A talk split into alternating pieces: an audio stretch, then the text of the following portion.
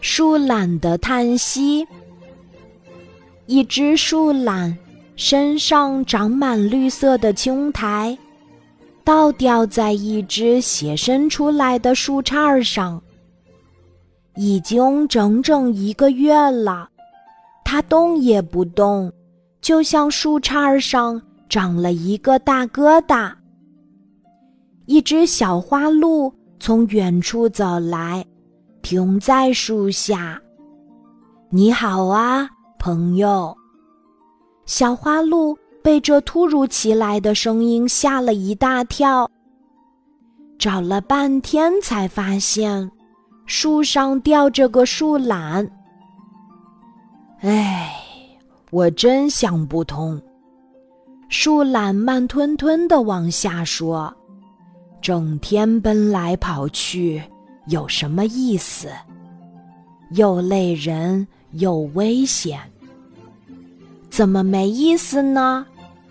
小花鹿惊奇地说：“森林里有红花绿草。”森林外有高山流水，还有夜晚的星星、月亮，还有那么多的朋友。羚羊、小鹿、刺猬、穿山甲，小花鹿一口气说了好多。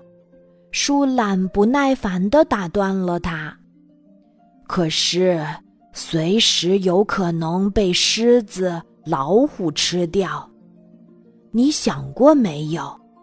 像我这样一动不动的吊着，谁会来惹我呢？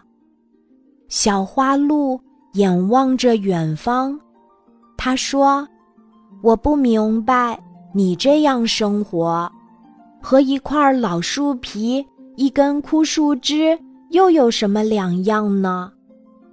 树懒没有回答小花鹿的问题。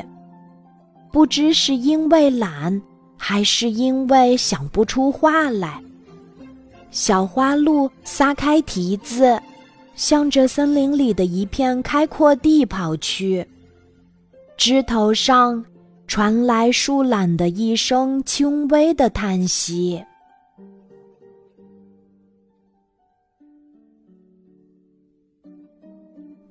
今天的故事就讲到这里。记得在喜马拉雅 APP 搜索“晚安妈妈”，每天晚上八点，我都会在喜马拉雅等你，小宝贝，睡吧，晚安。